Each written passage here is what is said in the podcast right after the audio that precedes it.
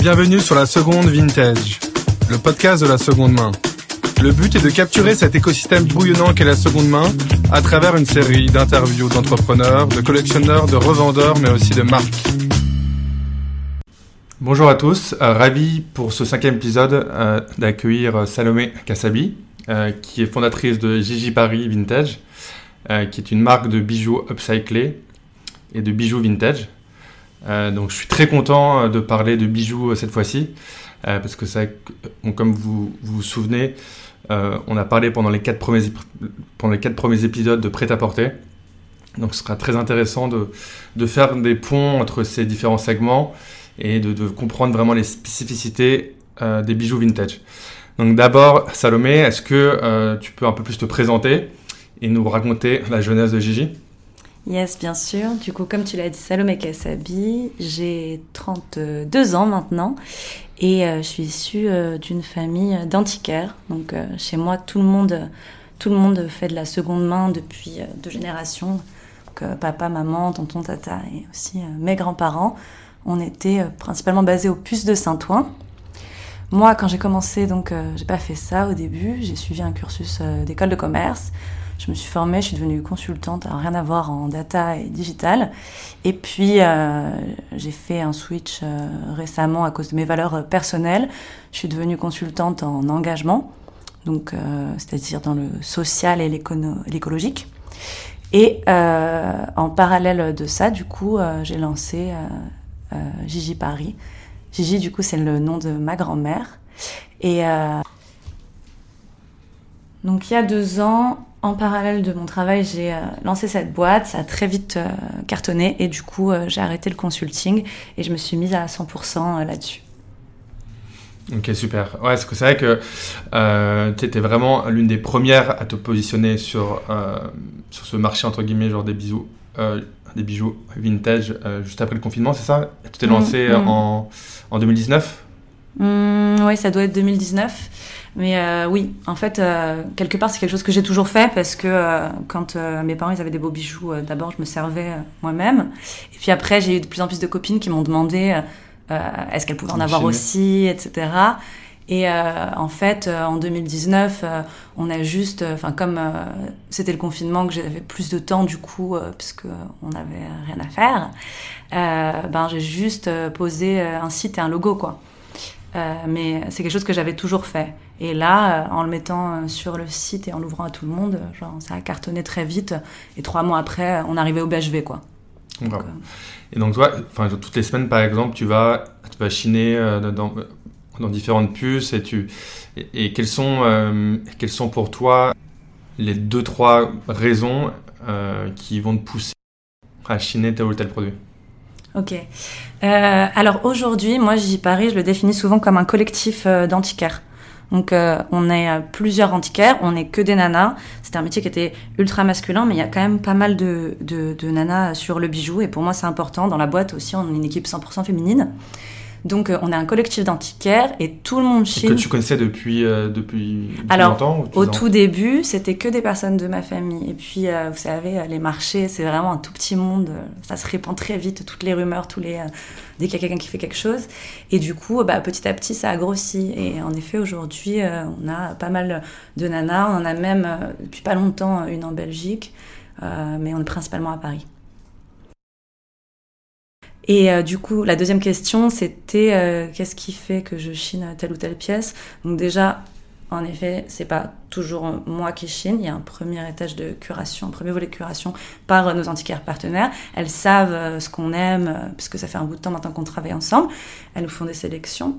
Et euh, nous, après, il y a un deuxième, euh, donc une vérification un peu dans nos différentes étapes. La première chose qu'on regarde, avant même de se donner le droit de se dire on aime ou on n'aime pas cette pièce, c'est euh, est-ce qu'elle est qualitative? Genre, on rachète en priorité les pièces qui sont de belle qualité parce que c'est celles qui vont durer le plus longtemps et c'est ça les valeurs de Gigi. Ensuite, on se demande si ça va plaire. Et après, la dernière étape, c'est est-ce que on est capable de le réparer? S'il y a besoin, tu vois. Euh, on n'est pas toujours capable, donc euh, pour le moment, euh, on achète ce qu'on peut réparer. Et puis petit à petit, on se forme. Là, par exemple, récemment, je me suis formée sur la réparation de montres. Ok. Voilà. Trop intéressant. Et c'est une catégorie que tu vas plus pousser, tu penses? Bah écoute, là on a commencé avec pas grand chose, hein, je dirais une trentaine de montres. Il y a pratiquement tout qui est déjà parti. Donc ouais, on va continuer à développer. On va voir comment ça fonctionne. En fait, nous, on est très, on n'a pas de stock on chine et on vend directement. Donc euh, si ça fonctionne, on continue. Et puis si ça fonctionne plus, euh, on arrête. Quoi. On est quand même, euh, contrairement à la fast où je sors une série, il faut que je l'écoule. moi personnellement, je, me réoriente directement. Quoi. Quand je vois que quelque chose ne prend plus, bah, je force pas. Quoi. Ok. et donc là, ce que tu disais, c'était vraiment la durabilité, c'était la beauté du produit, c'était le côté. Hein, bon, est-ce que tu peux le réparer? Euh, Mais t'as pas parlé de la partie genre authentification. Est-ce que c'est quelque chose euh, qui vous est cher? Alors en effet, nous c'est prioritaire pour nous. Euh, pour euh, deux raisons. Déjà parce que ce serait illégal de faire autrement. Et aussi, et en fait j'ai envie de dire même surtout, parce que la plupart des contrefaçons, elles sont faites en dehors de toute considération écologique ou sociale et c'est pas du tout ce qu'on a envie de pousser. Donc là, en effet, quand je te parlais, je te parlais de manière générale et donc particulièrement des pièces non signées. Mais pour les pièces signées, on a toujours deux rounds d'authentification. Le premier parce qu'on passe par des antiquaires qu'on connaît, donc euh, qui sont spécialisés euh, soit sur une époque, soit sur une maison. Donc c'est eux qui me disent ça, c'est une pièce années 20, ça c'est une pièce Chanel, etc. Mais euh, ces antiquaires, ils sont toujours intéressés à la vente, puisque c'est eux qui vendent, ils ont intérêt à me, la vendre. Donc on a un deuxième round qui est fait par un expert tiers, qui lui n'est pas intéressé à la vente, et qui est payé au nombre d'authentification, pardon, et pas euh, au prix euh, de la pièce. Je sais pas si c'est clair ce que je viens de... Est-ce que tu peux un peu, un peu le reformuler? En fait, on a deux rounds d'authentification. Le premier, donc, c'est l'antiquaire qui est expert dans son domaine, qui est payé, à qui j'achète la pièce. Hein. Mais en plus, j'ai un expert euh, indépendant. Très clair. qui dit ça c'est vrai ou c'est faux. Et de toute façon, s'il y a un problème de faux, on arrête la relation avec euh, l'antiquaire. Euh. Et est-ce qu'il y a beaucoup de contrefaçons justement euh, dans ce secteur des bijoux fantasy Oui, dans le luxe de manière générale, il y a mm. énormément de contrefaçons, notamment sur certaines marques. Oui. Sur toutes les marques griffées, comme Chanel, Saint-Laurent Oui, il y a énormément de contrefaçons, oui. D'accord, très clair. C'est un mélange des deux? Alors nous, on vend du vintage et de l'upcycling. Euh, et ça dépend vraiment de ce qu'on chine. C'est super indépendant. Nos clientes, elles fonctionnent vraiment au coup de cœur. Euh, je peux pas te dire, il va y avoir des, des mois où on va vendre beaucoup de, euh, de signés parce que on aura chiné un super lot et que euh, c'est la caverne d'Alibaba et d'un coup tout va partir. Et puis parfois on n'a pas des belles pièces et du coup on vend moins de signés. Enfin, ça dépend vraiment de ce qu'on chine. Il n'y a pas de, pas de règles. Ok, très clair. Et juste pour revenir euh, sur, euh, sur le côté euh, chinage, on avait vu avec Entremain que leur principale source, enfin leur principale source de Chine, c'était les organismes de collecte, mhm. mais il y avait aussi chez des particuliers ou dans des maisons de vente. Vous, comment ça se passe dans le secteur des bijoux? C'est c'est de gré à gré Alors, euh, nous, depuis qu'on euh, a nos propres processus euh, d'expertise, on peut en effet chiner chez des particuliers. on le fait de temps en temps, ça nous arrive. On a quelques nanas qui passent nous voir et qui nous disent Moi, je, je, vous ouvre ma boîte, je suis collectionneuse. parfois, en effet, on tombe sur une pépite, elle va ouvrir une boîte, elle va avoir genre, je sais pas, 50 paires de boucles d'oreilles, 100 bagues. Euh, on a parfois des trucs comme ça. Ça arrive. Ok. Euh, et ce qui est intéressant aussi dans ce secteur, c'est que c'est vrai que la joaillerie, c'est un milieu euh, qui avait depuis assez longtemps des pièces vintage, des pièces de seconde main. mais là où tu as vraiment enfin, bouleversé ce marché, c'est sur, c'est sur le bijou fantasy. Hmm. Qu'est-ce qui Qu'est-ce que tu penses de ce changement de paradigme? Euh, Est-ce qu'il y a d'autres acteurs euh, qui sont venus après toi? Euh, Alors, en effet, c'est vrai que sur le bijou précieux, Aujourd'hui, il n'y a pas vraiment de besoin de circularisation, et quoique, parce que tu n'as pas toujours des enfants à qui tu vas automatiquement avoir envie ou avoir la possibilité de donner tes pièces. mais en tout cas, c'est vrai que personne, je pense, ne jette des, rubis, des diamants à la poubelle. Donc ça, a priori, ça fonctionne bien. Il y a quand même un besoin aussi, parce que souvent, euh, la pièce va pouvoir être transformée. Euh, mais euh, nous, on se positionne pas là-dessus. En effet, il y avait un énorme trou sur le marché du bijou fantasy, qui aujourd'hui produit en très grande quantité.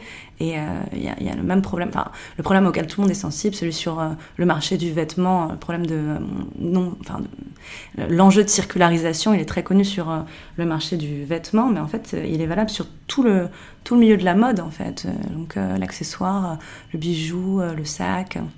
Donc nous, on s'est positionné sur ce marché du bijou non précieux, fantaisie, qu'on produit et on jette aussi en, en très grande quantité. Et tu me demandais euh, comment ça se passe aujourd'hui. Aujourd'hui, je pense qu'on est la première marque de euh, bijoux vintage. On a été aussi euh, les pionnières sur l'upcycling du le bijou upcyclé de designer. Alors, est-ce que tu peux nous expliquer un peu plus ce concept d'upcycling dans les bijoux? Comment ça se passe concrètement? Ok. En fait, c'est venu donc, comme je te disais, pendant le premier confinement, on a lancé euh, le bijou vintage. Voilà. Donc, ce qu'on a pris, c'est que on a été voir des antiquaires, on a fait des sélections de bijoux, on les a mis sur un site. Ok ça a cartonné direct, on a fait énormément de ventes. On était euh, dans une période de fermeture euh, des marchés parce que voilà, c'était Covid.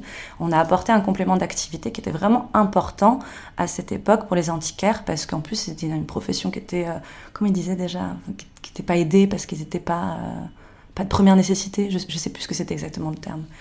Euh, et donc, c'est ça. Hein. Mm. Et du coup, euh, très vite, nos antiquaires nous ont dit, euh, il faut aussi aider ma copine machin, mon copain truc, etc. mais ils font pas de bijoux. Donc nous, on a regardé un peu ce qu'ils faisaient et il y avait beaucoup d'antiquaires de vêtements. Et c'est comme ça qu'on a eu l'idée. On s'est dit, ok, on va leur acheter les pièces euh, les moins chères, parce que souvent c'était des pièces qui étaient abîmées ou qui étaient ultra démodées, qui n'arrivaient pas à vendre. Et, euh, et on a prélevé euh, la bijouterie euh, dessus. Quoi. Des broches dessus ou des ça ou mm. La bijouterie sur un vêtement, c'est tout ce qui est solide en fait. Ça peut être euh, un bouton, ça peut être un cadenas, ça peut être une fermeture éclair, ça peut être une chaîne. En fait, il y a beaucoup, surtout sur les fringues de nana, sur les vêtements de nana, pardon, euh, t'as énormément de bijouterie. Et du coup, nous, on transforme cette bijouterie, on en fait euh, des bijoux. Donc typiquement, le truc qui nous a rendu très connus, c'est de transformer des boutons en colliers. Donc euh, on les prélève, on lime la petite attache derrière et on les monte en collier. Et ça, ça cartonne vraiment. Et ça, donc, c'est des produits que vous vendez aussi sur votre, euh, sur votre site? Oui, bien sûr. Ok, très bien. Mm. Et maintenant, ça représente une grande partie de votre, euh, de votre activité? Ça, on a été les premières à le faire et, et on a fait énormément de ventes. On a fait énormément d'influence aussi. Euh, ça plaisait vraiment à tout le monde. Euh, très vite, on était dans la presse. Très vite, on était, euh, bah, on a fait des, très belles collabs avec des, des influenceuses intéressantes. Et mais du coup, très vite aussi, on a été copiés. Donc aujourd'hui, sur l'upcycling de luxe, on est plusieurs acteurs et c'est tant mieux parce qu'il y a énormément. Vous avez créé le marché, en fait. Ouais. Ouais, mais, euh, mais c'est top parce qu'il y a un énorme besoin euh, là-dessus. Il faut vraiment trouver. Euh, bah, on produit de plus en plus, on jette de plus en plus. Il faut trouver une utilisation à tous ces déchets. Et plus on a à le faire, mieux ce sera. Est-ce que tu as développé de nouvelles techniques d'upcycling depuis, depuis le confinement? Comment, ça se, comment ça se passe en fait, concrètement ce, alors, euh, au tout début, euh, on l'a fait euh, nous-mêmes à la mano chez nous. Et en fait, les quantités augmentant, on a été obligé de se professionnaliser. évidemment, puisqu'on a un produit éthique, on est une boîte éthique, on essaye toujours de faire les choses du mieux qu'on peut, même si ça nous coûte cher. Euh, donc nous, euh, on chine les boutons, ensuite euh, on les expertise, donc on paye quelqu'un pour faire ça, et après on envoie le tout à un établissement avec lequel on travaille, qui est un établissement qui œuvrent à la réinsertion de personnes en situation de handicap. Donc eux, ils fabriquent ces bijoux. ça prend du temps, ça coûte de l'argent, mais ça nous tenait à cœur de travailler avec, de faire quelque chose de bien, quoi, de pas produire n'importe où et, et pas produire par n'importe qui. Du coup, après, ça revient. Nous, on fait une, vérification parce que euh, c'est un bijou qu'on vend quand même un certain prix. Donc, on veut que notre client soit content. Donc, on vérifie tous les bijoux un par un. Et ensuite, euh, on les vend. Et je sais pas si j'ai répondu à ta question, je me souviens plus. Si, c'était sur le process, c'est ça? Ouais, c'est sur le process, parce qu'en fait, ouais. Parce que, je sous-jacente, c'est que tu organises aussi de plus en plus d'ateliers d'upcycling. Oui. Donc, c'était aussi pour, euh, pour donner goût à nos euh, à nos auditeurs euh, là-dessus et pour essayer de mieux comprendre quels peuvent être les différents steps dans, dans ces ateliers. Hmm. en effet, là depuis peu, on organise des ateliers d'upcycling. Donc on invite les personnes qui nous suivent, c'est souvent des filles, donc on invite les nanas à venir avec nous. Euh, elles choisissent donc les différents éléments qu'elles veulent assembler, donc quel bouton, euh, ou alors quel cadenas, ou alors euh, peu importe. Puis d'ailleurs, il n'y a pas tout le monde qui veut euh, ajouter un élément upcyclé. On récupère aussi plein de beaux colliers vintage, mais qui sont cassés et qu'on ne peut pas réparer. mais souvent, tu as quand même des perles que tu peux récupérer ou des trucs un peu sympas. Et donc, genre, elles font leur mix and match, elles, elles choisissent ce qu'elles veulent mettre. On leur fournit aussi des chaînes et elles fabriquent elles-mêmes. Euh, on leur apprend en réalité euh, la bijouterie euh, fantasy. Ça, tu peux très vite faire des trucs sympas. Voilà. si tu as un peu d'aide sur les éléments type le poids, en gros, si on t'aide un peu, tu peux très vite faire toi-même. Ok, génial. Et tu en as là, enfin, genre actuellement en France? Des ateliers d'upcycling? Ouais. ouais. on a un partenariat avec Kilo Shop. Kilo Shop, ok. Ouais, qui est une boîte qu'on adore. Et du coup, euh, régulièrement, on va chez eux et on organise un atelier euh, là-bas. On fait un petit, on installe un petit corner, où on vend euh, des bijoux et puis à côté. C'est dans quel kilo shop dans Paris? Celui de République. Celui de République, ok. Mm. Super, bah tu nous diras quand sera le prochain. Ouais. top. Et bon, tu as été assez visionnaire sur le, sur le côté pièces de bijoux fantasy vintage. Sur le côté, bah, enfin genre upcycling aussi dans les bijoux quels sont tes prochains projets euh, dans les mois à venir? Alors nous déjà, euh, on fait vraiment en fonction de ce qu'on chine. On est drivé par notre chine.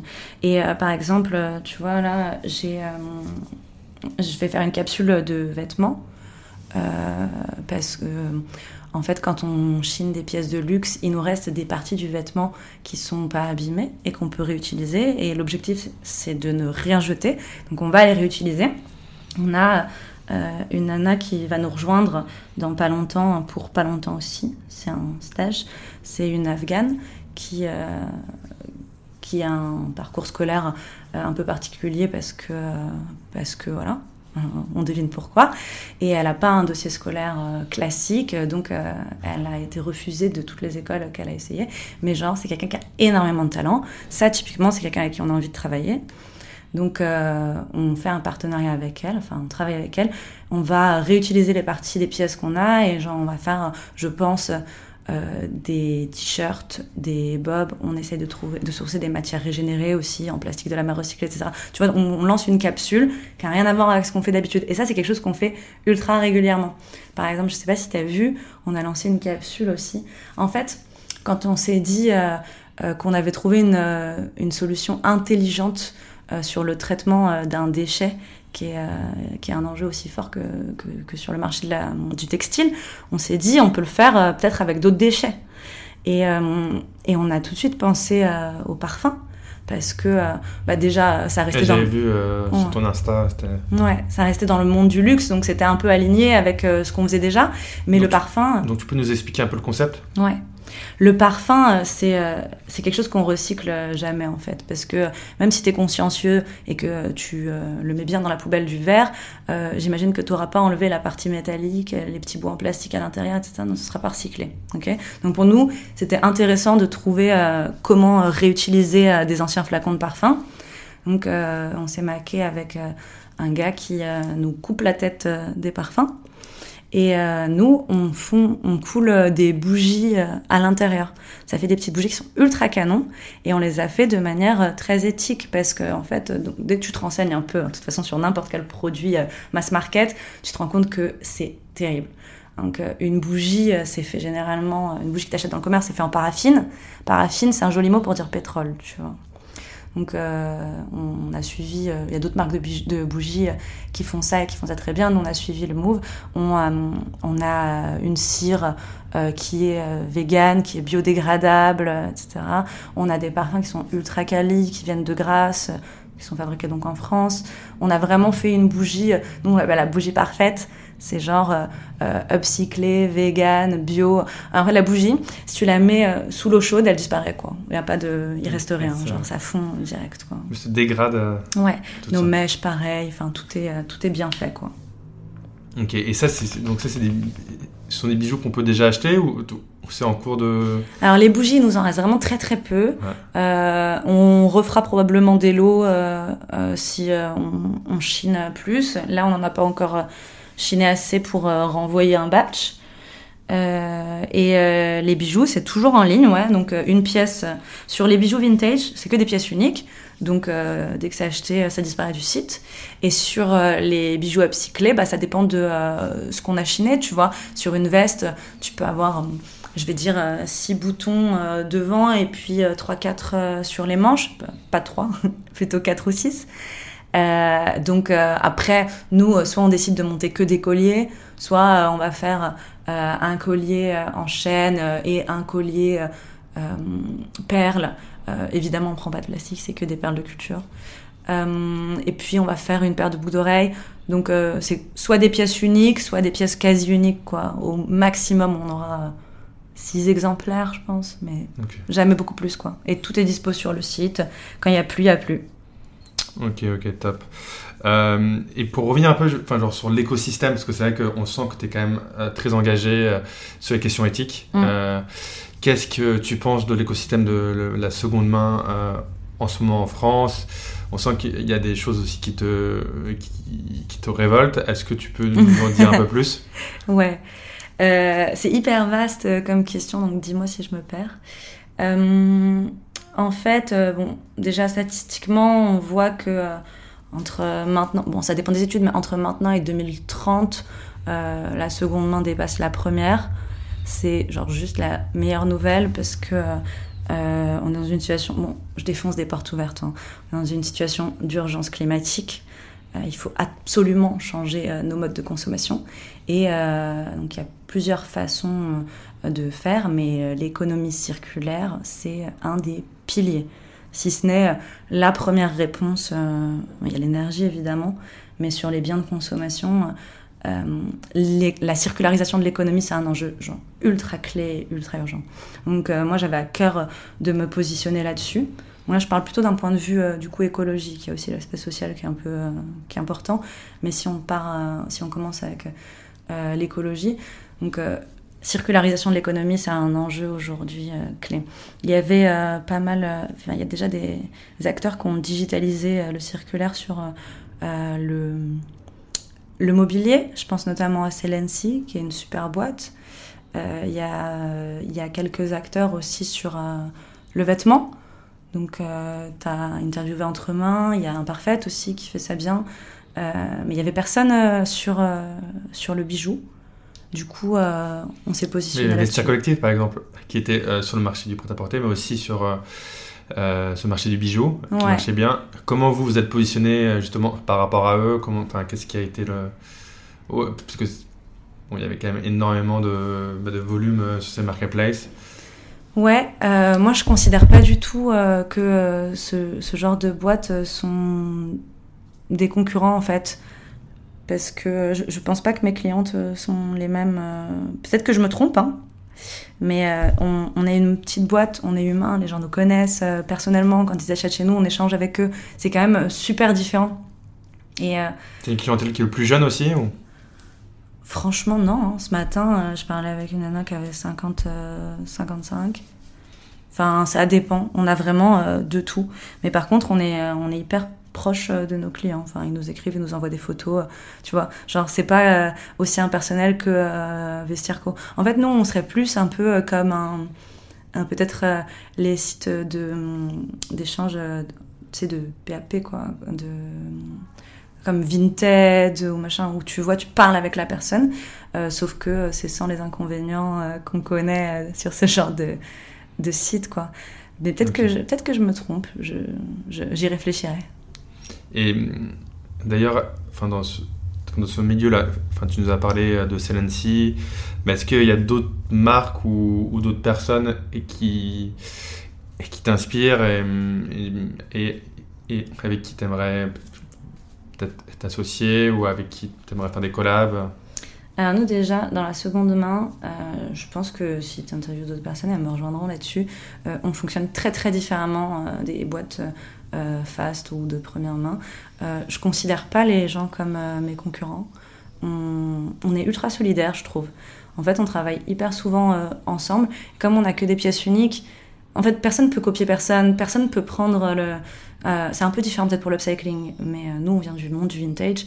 Et euh, chez nous, genre, c'est juste de l'entraide. Si je travaille à côté d'une copine, elle va m'apporter sa clientèle, je vais m'apporter la mienne. Et en fait, nos clientes, elles vont aimer soit ses pièces, soit les miennes. Mais tu vois, on va pas se cannibaliser. Donc, on est tous ultra solidaires. Donc, on fait des collabs ultra régulièrement. puis je trouve que c'est assez sain, genre les petites, enfin les petites boîtes et les grosses boîtes se mélangent on, s'entraide euh, beaucoup. On fait des pop-up euh, vraiment régulièrement. Genre aujourd'hui, euh, dans le monde du vintage, on organise un pop-up en quelques jours, quoi. Enfin, tu vois, on se dit tous, on connaît les rues qui marchent. On se dit, genre, viens, on colle cette salle, on fait nos trucs ensemble. Tu vois, ça fonctionne bien. Et après, je sais pas si ta question, c'est avec qui j'aimerais collaborer Oui, ou, même juste en termes d'inspiration, est-ce qu'il y a d'autres personnes ou d'autres marques que tu trouves, euh, que tu trouves bah, bah, inspirant par leur conviction ou par leur modèle économique ou par euh, leur personnalité Il y a plein de boîtes qui sont intéressantes euh, sous certains aspects. Évidemment qu'on s'inspire de, de plein de marques différentes, puisqu'il y a des... Il y a elles font toutes des trucs cool. Après, c'est vrai qu'on est sur un secteur qui est relativement nouveau. Donc, il n'y a pas trop de monde devant nous pour nous montrer euh, le chemin. Euh, donc on, pique un peu les bonnes pratiques euh, à droite et à gauche. mais je ne peux pas te dire qu'il y a quelqu'un qu'on suit parce que, enfin, si tu connais une autre boîte de bijoux vintage recyclés. Non, mais c'était pas forcément juste dans ce secteur, mais c'était de manière un peu plus générale, juste pour mieux comprendre aussi toi quelles sont tes sources d'inspiration et, et, s'il y a, d'autres personnes qui te drivent. Euh, Nous, vraiment, on avance et quand on est confronté à un problème, on essaye de genre, trouver une solution euh, qui soit euh, intelligente, mais au sens global. Et c'est ça qui fait la différence entre nous et les autres boîtes. C'est que, genre, on n'essaye pas de trouver la meilleure solution pour Gigi Paris, on essaye de trouver la meilleure solution pour la planète. Enfin. Ok. ça a l'air huge ce que je dis, mais tu vois ce que je veux dire? Ouais, très clair. Justement, enfin, genre, pour rebondir là-dessus, pour clôturer notre discussion, euh, est-ce que tu aurais des tips euh, pour mieux euh, consommer, mais de manière un peu générale Quels sont bah, tes conseils perso là-dessus? Déjà, le numéro un, vraiment, alors quand je dis mieux consommer, je parle d'écologie, mais aussi de social. Déjà, numéro un, c'est genre arrêter d'aller chez Zara, Sandro, Mage, toutes les boîtes qui produisent Ouïghours, genre vraiment, enfin, faut que ça s'arrête, ce sont des produits de l'esclavage. renseignez-vous et vous ne pouvez pas porter ce genre de fringues, c'est juste inadmissible aujourd'hui de faire ça. Euh, si vous avez besoin de vous renseigner sur les marques qui produisent ce genre, ce genre de choses, il y a Raphaël Glucksmann qui met à jour régulièrement la liste, enfin il l'appelle la liste de la honte, et en effet c'est une liste de la honte. Euh, déjà, de un, faut arrêter de consommer euh, ces marques-là. Notre euh, portefeuille, c'est notre première façon de. Enfin, c'est un bulletin de vote. Enfin, je sais plus ce que c'est l'expression, mais c'est ta première façon de contribuer à, à, je sais pas comment dire. Excuse-moi. en gros, genre, si tu veux avoir un impact aujourd'hui, heureusement, malheureusement, on est dans, un monde qui est drivé par l'économie. Donc, euh, ta manière de consommer, genre à qui tu donnes ton argent, c'est genre primordial de choisir à qui tu donnes ton argent. Ensuite, euh, une fois que tu t'es dit à qui tu voulais pas donner d'argent, euh, ben, tu sais, il y a plein de méthodologies, genre euh, méthodologie bisous, etc., pour euh, te demander est-ce que tu as vraiment besoin d'acheter ça oui ou non Est-ce que tu l'as pas déjà? Est-ce que... Enfin, y a tout ce genre de, questions à avoir. Hum, une fois que tu achètes seconde main, de toute façon, en réalité, euh, si tu prends soin, tu vas le revendre après ou le donner à quelqu'un. Donc, euh, a priori, ton impact est quand même minime quand tu achètes euh, de seconde main. Donc, ça, c'est assez intéressant. Et je me dis que sur le sur la sur l'achat mode, c'est déjà c'est déjà pas mal. Ok, top. Bon, merci beaucoup en tout cas, Salomé, et c'était un plaisir de t'avoir avec nous. Et à très vite, j'espère. Yes. Ciao.